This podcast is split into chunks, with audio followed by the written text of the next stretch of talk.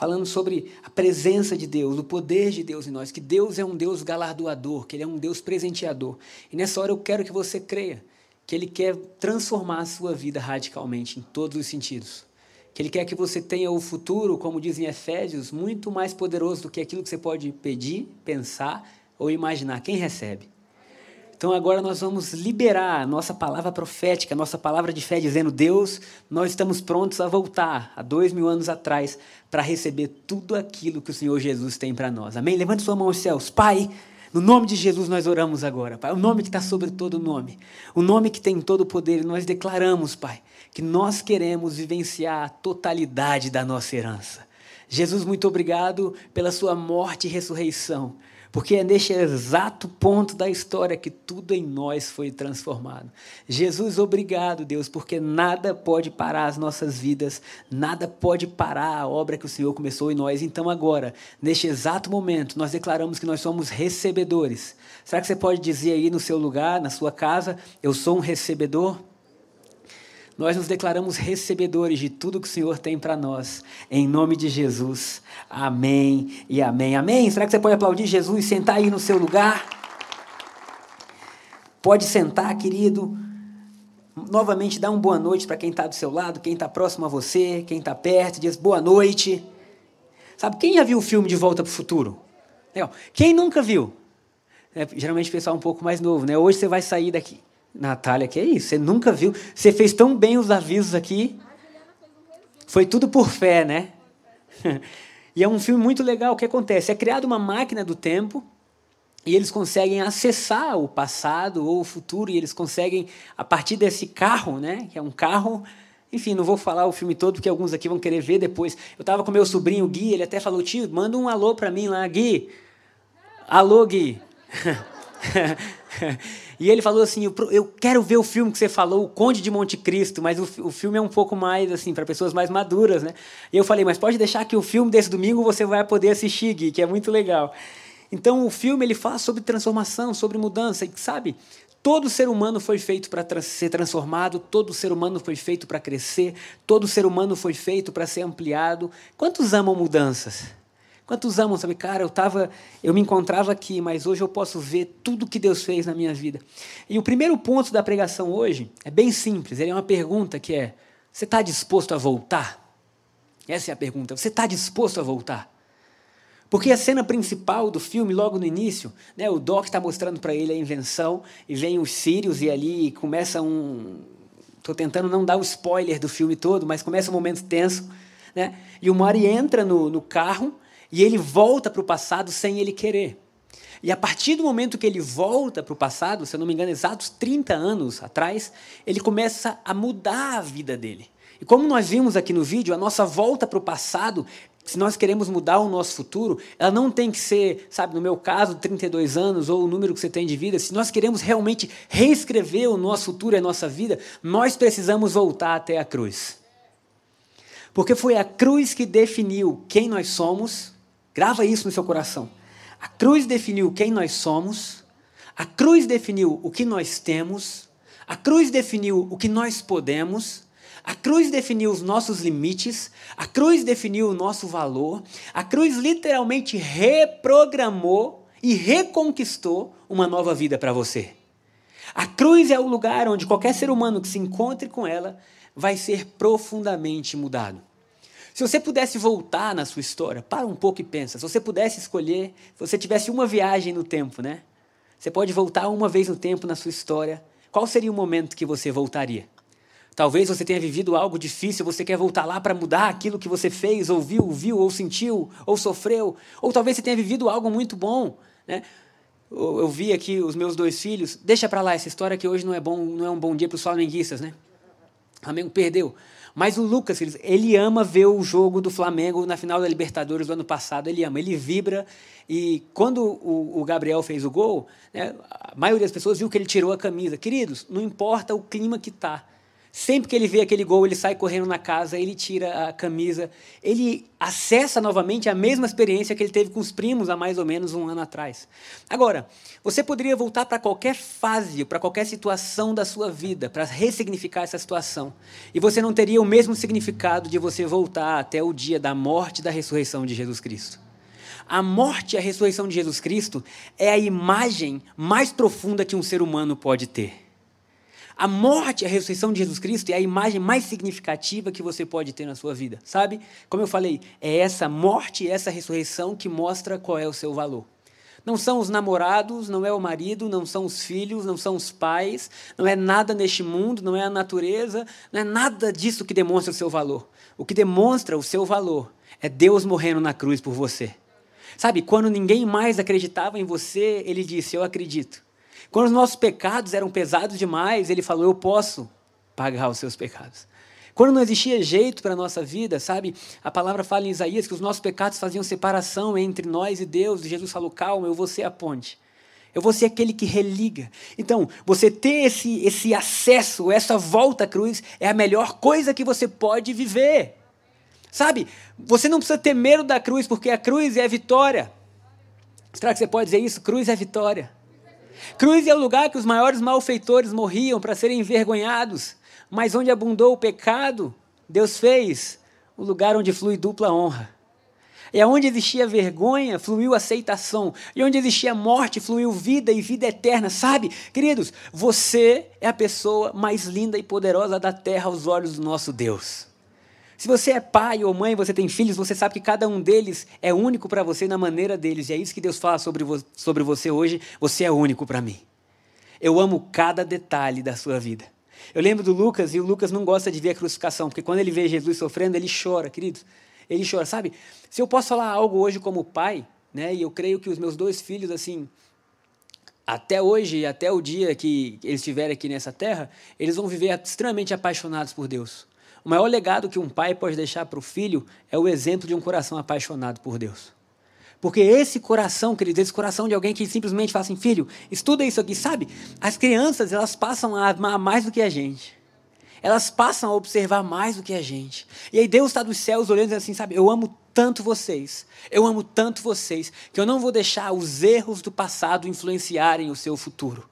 Eu não vou deixar que as suas falhas e que sua depressão e que seu mau humor, sabe, que tudo aquilo que você viveu tenha nada a ver com o seu futuro. Por quê? Porque agora, a partir da cruz, o seu passado está anulado. Os seus pecados estão perdoados, os seus traumas estão sendo ressignificados, porque até o que te trazia vergonha, Deus vai fazer ter dupla honra. Sabe, meu irmão, para de chorar sobre as coisas que Deus já está sorrindo. Tem coisa que você continua lamentando quando o céu já está festejando, porque viu que você saiu do outro lado e você saiu fortalecido e você saiu cheio de fé. Sabe? Deus tem um relatório final sobre a sua vida. Se é para aplaudir, vamos aplaudir todo mundo junto. Porque como é o ar livre, o barulho das palmas fica menor. Então Deus tem o resultado final. E quando você vê o resultado final, você pode passar pela experiência de forma totalmente diferente. A gente já falou sobre isso algumas vezes aqui. Sabe, quando Deus viu a sua vida e quando Deus viu o que Jesus fez na cruz por você, Ele não vê você pelo que você está passando hoje, Ele vê você pelo seu resultado final. É por isso que a maioria dos versículos, quando Deus fala com o homem, ele fala: põe-te de pé, alegra-te, sabe? Salta de alegria, porque a tua glória vem, a tua glória já raiou sobre você. Sabe, quando você olha para a cruz, você, sabe, você tem a firme convicção de que você não tem mais motivo nenhum para temer. Agora, o que no filme foi uma volta ao por acaso, ocasional, você precisa ter uma volta intencional todos os dias ao lugar da sua maior vitória.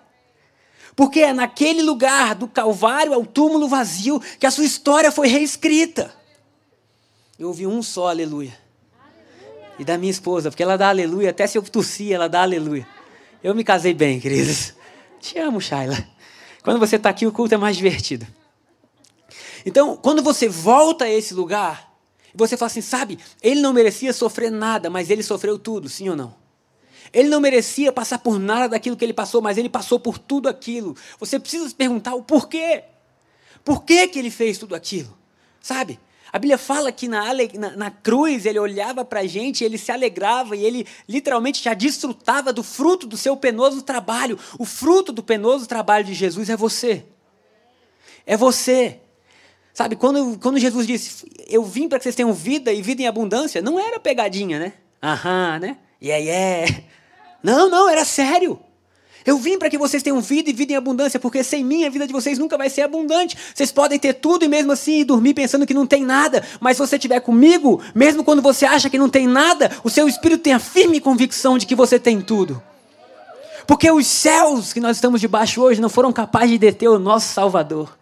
E a terra que nós estamos pisando não foi capaz de segurá-lo por amor a você. E se nem o céu e nem a terra puderam pará-lo, quero te perguntar: o que, que pode parar a sua vida? O que, que pode parar você? Sabe, se as enfermidades foram carregadas, o, o, peso do pecado foi carregado, as portas do inferno para aquele que crê em Cristo Jesus foram fechadas, aleluia. Já era motivo de uma festa hoje, hein? Já era motivo da gente celebrar, sabe?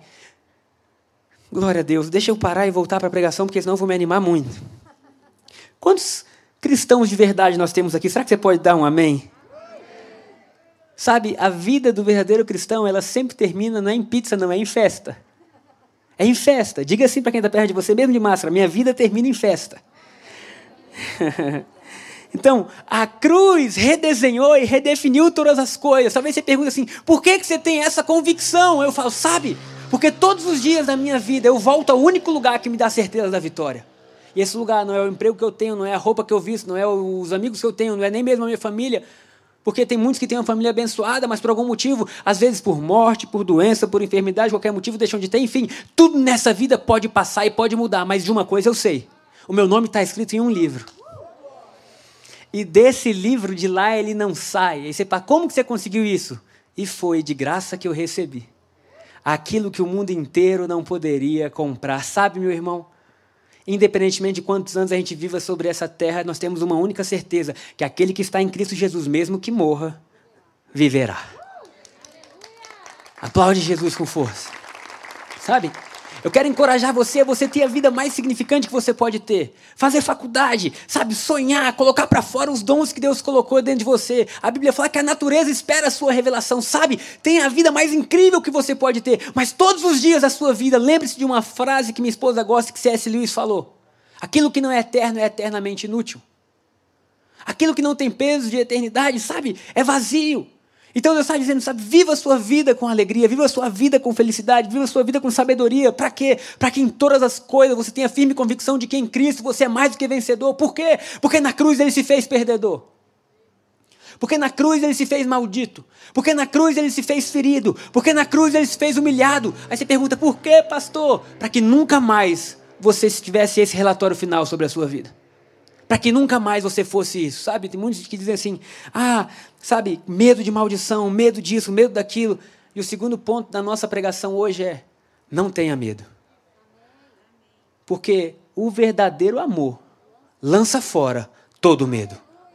E eu quero dizer para vocês: seja ele qual for, no reino de Deus não existe medo legítimo. Não existe medo legítimo. Então, se nós estamos voltando intencionalmente ao nosso passado, e não só ao nosso passado, mas à cruz e à ressurreição de Cristo Jesus, e nós temos a convicção de que nós somos amados, em 1 João capítulo 4 fala que o verdadeiro amor, ele lança fora todo medo. Isso quer dizer que as duas coisas não podem coexistir. Logo, se o seu coração está cheio de medo, que você precisa ter uma nova dose do amor de Deus. É você saber, cara, eu tenho uma firme convicção de que eu sou amado. E uma das, das cenas que me marcou no filme é que no início da, da, do filme ele mostra a família dele. A família dele era uma família muito insegura, sabe? Tinha medo de tudo, era uma família facilmente dominada. Alguém lembra do filme? Acho que não, né? Eu posso falar o que foi então que vocês vão dizer. É isso aí. Aí depois eles vão ver, mas era uma, segura, uma família totalmente insegura, dominada. O pai dele não conseguia fazer nada. Sabe aquela pessoa que você tem vontade de chacoalhar e falar: vai, meu filho, bota o dedo na tomada aí, acorda para a vida, né? E aí, assim, quando ele volta ao passado e ele encontra com os pais novos, ele está numa lanchonete com o pai, sem o pai saber que ele é ele, que é o filho dele, e o pai fala assim: Eu tenho tanto medo de não ser aceito, do trabalho que eu, que eu, que eu vier a fazer não ser relevante, eu tenho medo que as pessoas vão achar, eu tenho medo que vai acontecer. Eu quero dizer agora, em nome de Jesus, cala a boca do medo na sua vida. Sabe, chega desse medo de o que vão pensar, do que vão dizer, do que vão falar. Vida é uma só. E foi feita para ser vivida individualmente aqui na terra, mas coletivamente nos céus. Você, Deus Pai, Deus Filho Espírito Santo, chacoalhando tudo, mudando tudo. Então, essa coisa de medo, sabe? Um medo que trava, um medo que limita. E quando você vai ver, a sua vida que está sendo escrita todos os dias está com, está com um viés torto. Simplesmente porque existem coisas do reino que não podem estar dentro de você. Eu fui à casa de. Como é que eu vou dizer? De um novo amigo, esse final de semana. Ele tem uma frase muito legal, que é: vai cuidar da sua vida. Eu amei essa frase. Cara, às vezes a gente precisa falar isso muito com amor cristão para os outros, sabe? Vai cuidar da sua vida. Eu lembro a época que eu jogava bola e tinha um, um rapaz, né, que ele sempre tinha frases curtas, assim, uma sabedoria como de Salomão. Então ele estava servindo. Aí alguém falava assim, oh, não vai comer salada? Aí ele perguntava, virou nutricionista? Então tudo ele tinha uma perguntinha assim, mas era bom porque era assim, cuida da sua vida, você não tem um prato, eu tenho um prato, né? E aí ele tinha uma que quando começavam a dar muito pitaco na vida dele, ele falava assim, quer cuidar de duas vidas? Compra um passarinho, querido. E às vezes a gente vai dizer, cara, sabe, essa vida que você está vivendo, você é responsável por ela. Sabe, você é um ser totalmente refeito à imagem e semelhança do Criador. E às vezes o medo que a gente tem do que pode ser, do que não pode ser, do que vai acontecer, do que não vai acontecer, sabe? São tantas incertezas que a nossa energia é drenada, é tirada. Sabe? São tantos medos, sabe? Ah, eu não sei, eu não sei, eu não sei. E essa dúvida é terreno do inimigo. Quantos querem hoje bloquear qualquer ação do inimigo na sua vida? Sabe? Porque o reino de Deus, queridos, ele é paz, ele é justiça, ele é alegria no Espírito Santo. E Deus não nos deu espírito de medo, mas de poder de ousadia, de fé, de confiança, de convicção. Sabe, o que às vezes o que falta para a igreja é deixar de ser uma igreja vitimista que, que, sabe, quer fugir de tudo e que só prega os últimos dias para passar a ser uma igreja que reina. Uma igreja que domina com amor sobre a terra. Uma igreja que ama aquilo que é certo, sabe? Que ama radicalmente os pecadores, mas que diz não ao que é errado. Porque a graça de Cristo Jesus na nossa vida, ela não só nos empodera, como ela nos transforma. E aquilo que a gente não podia vencer, hoje o Espírito de nós, hoje o Espírito de Deus dentro de nós vence. Sabe, então, quando a graça, quando a cruz acontece na nossa vida, ela não é apenas assim, puxa, eu te aceito como você é. Essa é a primeira parte da, da graça, que ela é maravilhosa. Como foi dito pela, pela Ju aqui em cima, olha, independentemente do seu passado, do seu presente, do seu futuro, Deus te ama. E é verdade, como Ele nos ama, não é? Agora, Ele nos ama tanto que Ele nos deu o poder para a gente voltar a ser imagem e semelhança dele em todos os sentidos. Ninguém creu.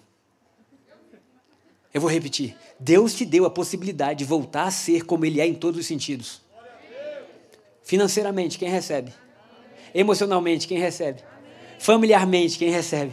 Imagina você olhar a sua vida e falar assim: eu vejo a extensão de Deus sobre a terra, eu vejo a extensão do amor de Deus sobre a terra, eu vejo a extensão de tudo que Deus quer fazer sobre a terra, sabe? Isso é o que Deus sonhou para a gente. Você sabia que os primeiros cristãos, eles eram chamados de cristãos porque, eles porque isso significava pequeno cristos.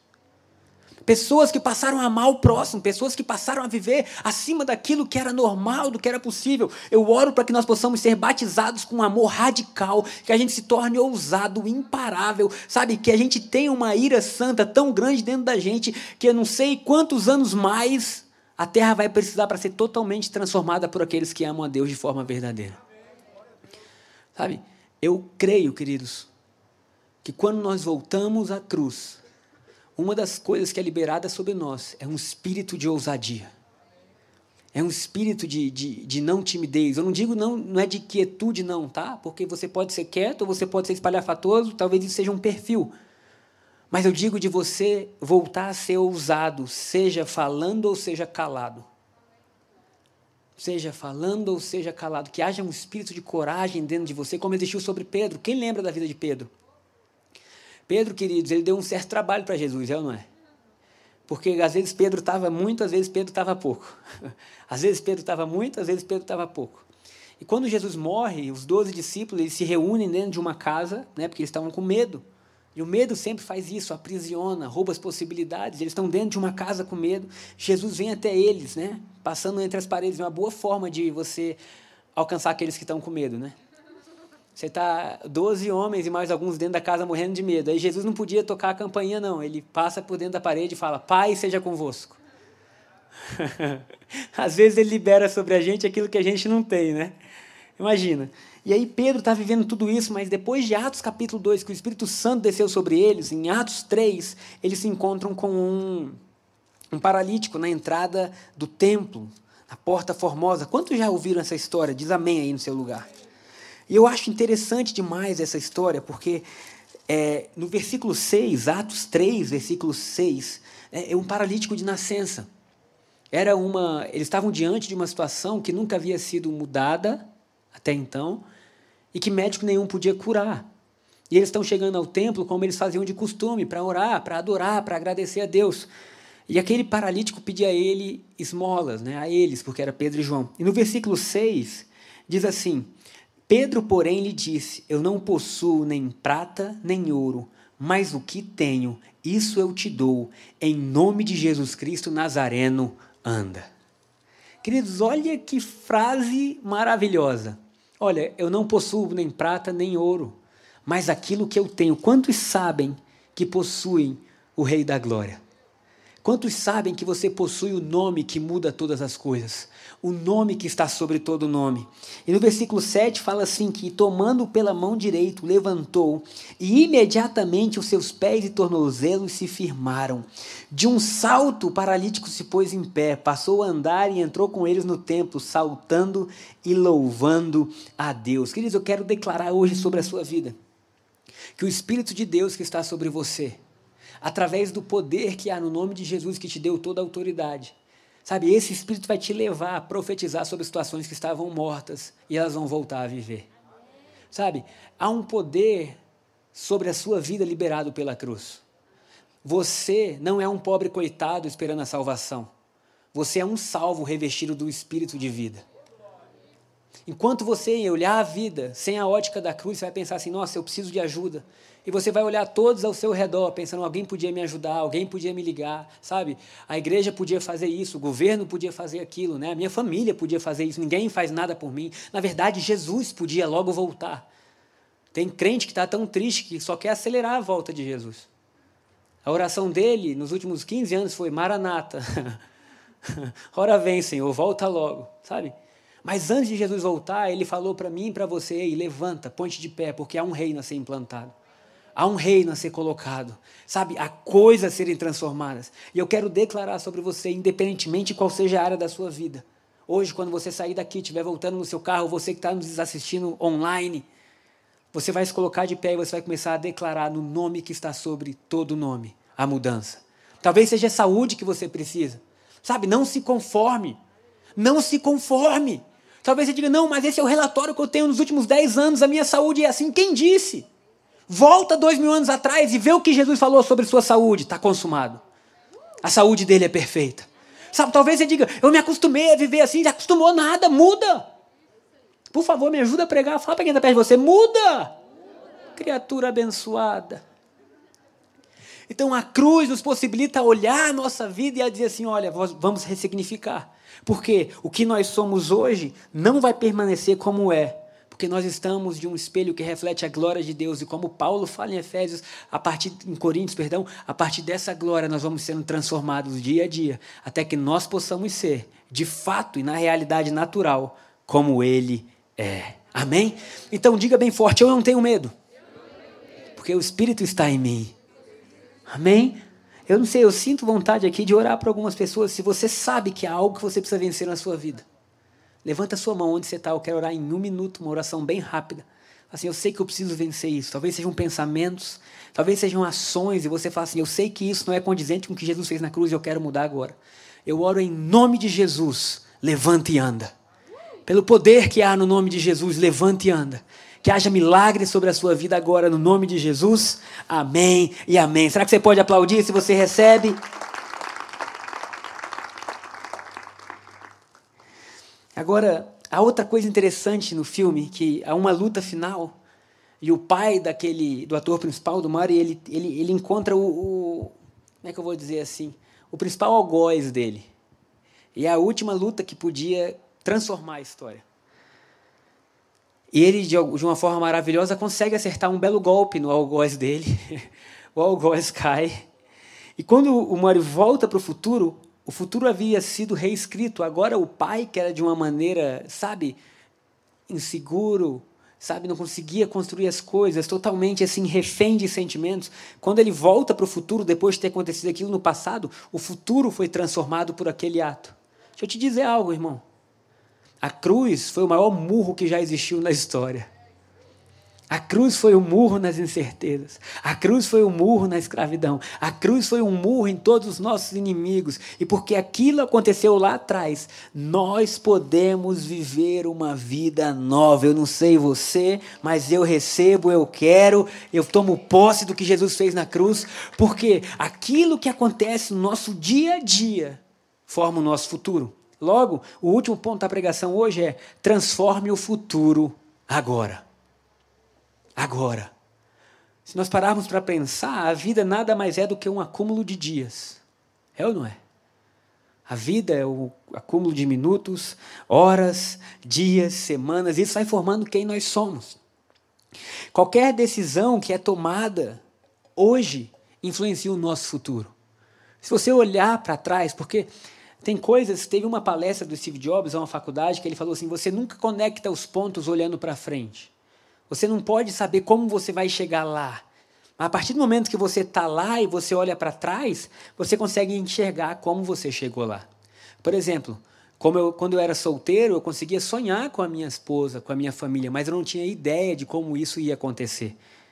E na minha mente criativa, eu sonhei inúmeras formas, né? inúmeras formas de como isso poderia acontecer, como eu encontraria minha esposa, sabe? Agora, quando eu me caso e tenho meus filhos, eu posso olhar para trás e eu posso conectar todos os pontos que aconteceram. Desde o primeiro dia, ao segundo dia, ao terceiro dia, as conversas, ao monte. Quem não sabe, eu praticamente me casei no monte. Mas é uma longa história, não tem como contar isso hoje não. Mas é engraçado. Né? E ao monte, à volta do monte, e as, eu vencendo as incertezas que eu tinha na minha vida, não por causa dela, mas por causa de mim, porque eu tinha muito medo de errar, e o medo sempre tira a alegria. E quando eu vejo tudo isso, eu posso reconectar os pontos. Logo, o que eu quero falar com isso? Que se você não pode conectar os pontos olhando para o futuro, a única coisa que você pode fazer é tomar uma decisão.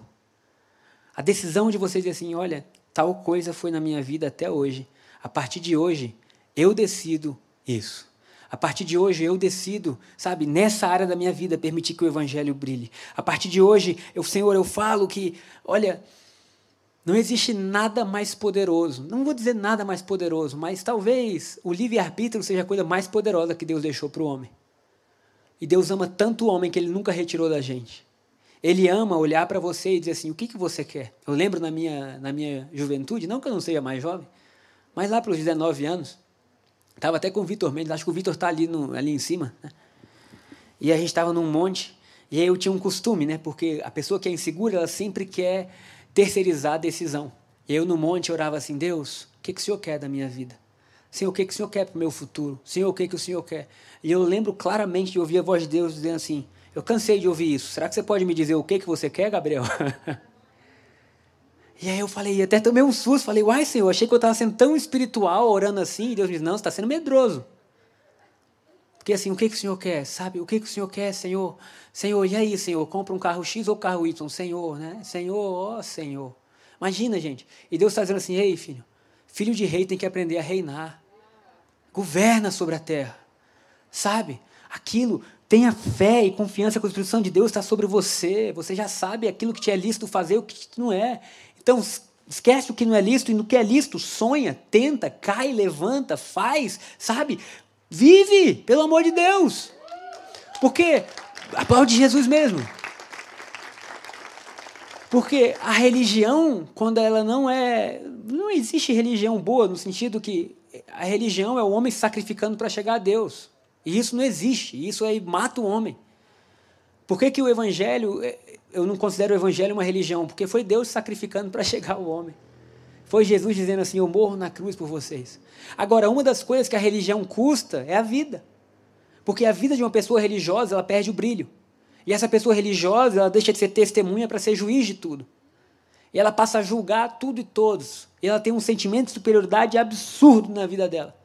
Então ela se sente, ela se sente superior a quem não é como ela ainda, e se sente inferior a quem talvez faça mais coisas do que ela em relação a sacrifício. Aí vem Jesus e fala assim: Ei, esquece tudo isso. Eu sou o cordeiro vivo que desceu do céu.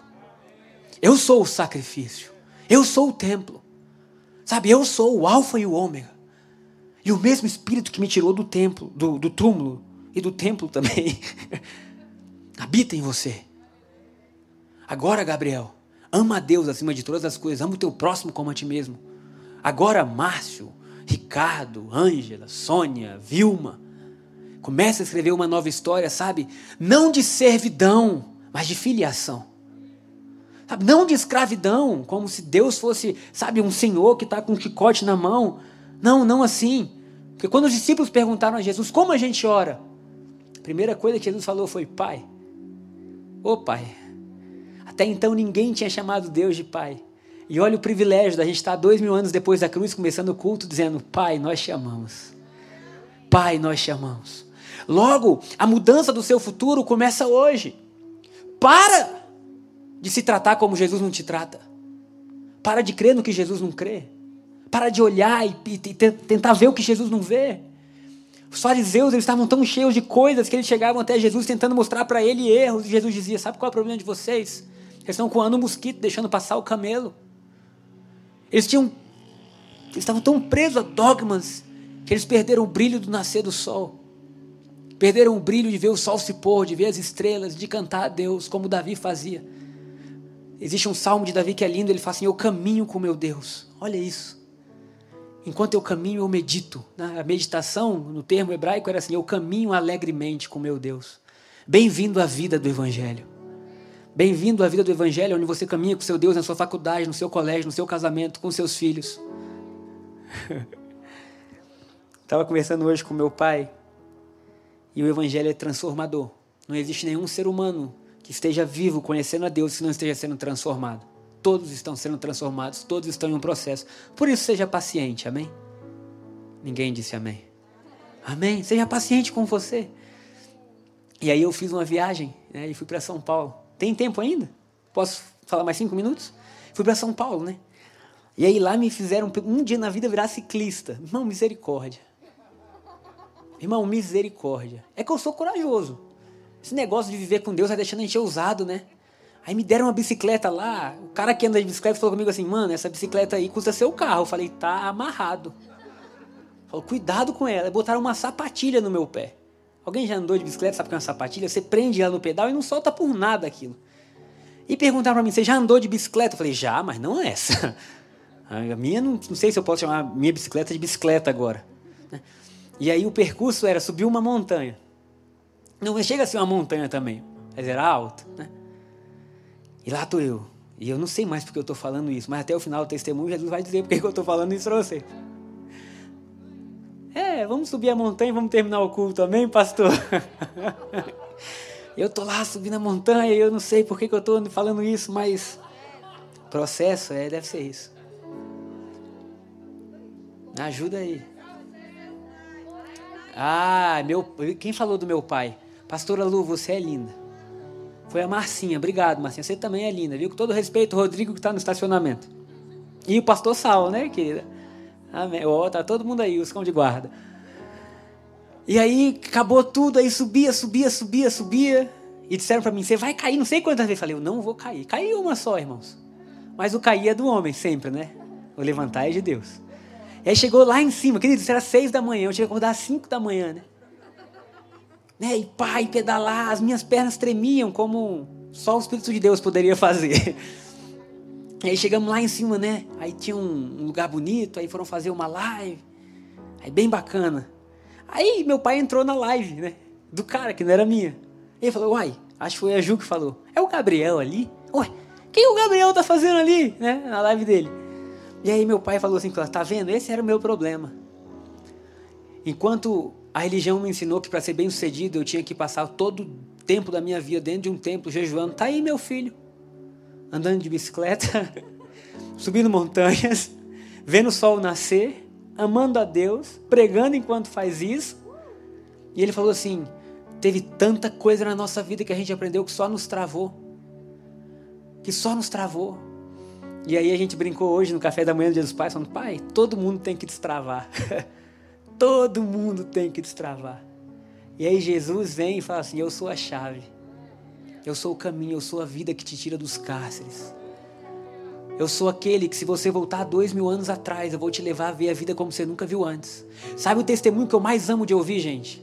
Sabe, eu amo ouvir curas, milagres, eu amo ouvir quando em uma hora acabou as inscrições para o culto, eu amo, não vou negar.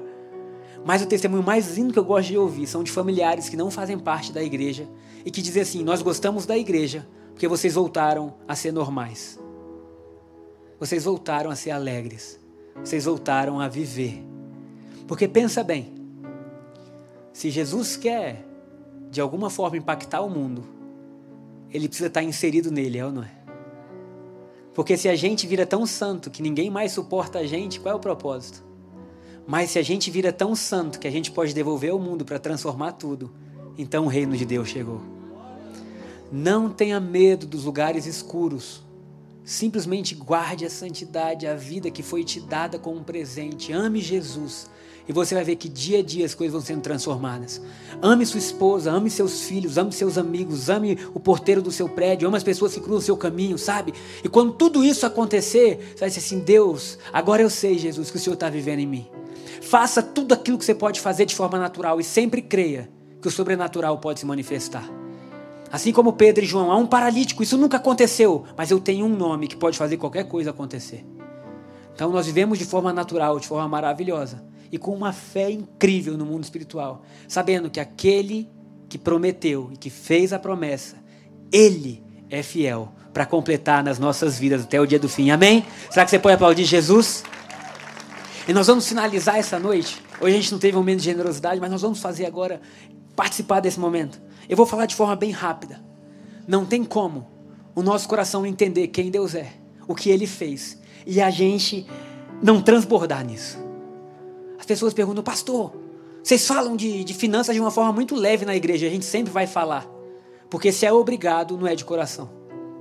Se eu tenho que, sei lá, dizer que vocês são malditos por não fazer, então, querido, a gente não entendeu ainda.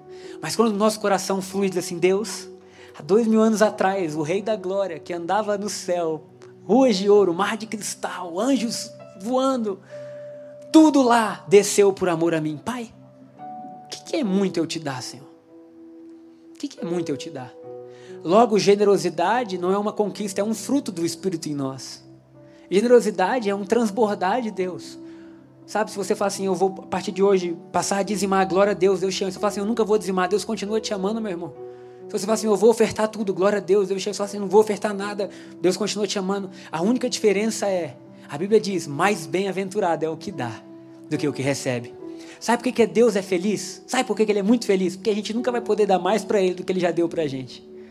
Faz um favor, eu sei que você está de máscara, mas paga o ar que você respira. paga a lua que ilumina. Paga o sol que nasce. Paga o mar que refresca. Não tem como paga a vida, paga a saúde, não tem como, paga a graça, paga a salvação, não tem como. Então tudo que a gente dá a Deus é simplesmente dizendo: Jesus, muito obrigado porque eu entendi. Muito obrigado porque eu sei que esses recursos fazem isso aqui acontecer. Sabe, querido, não vem anjo montar telão, não, irmão.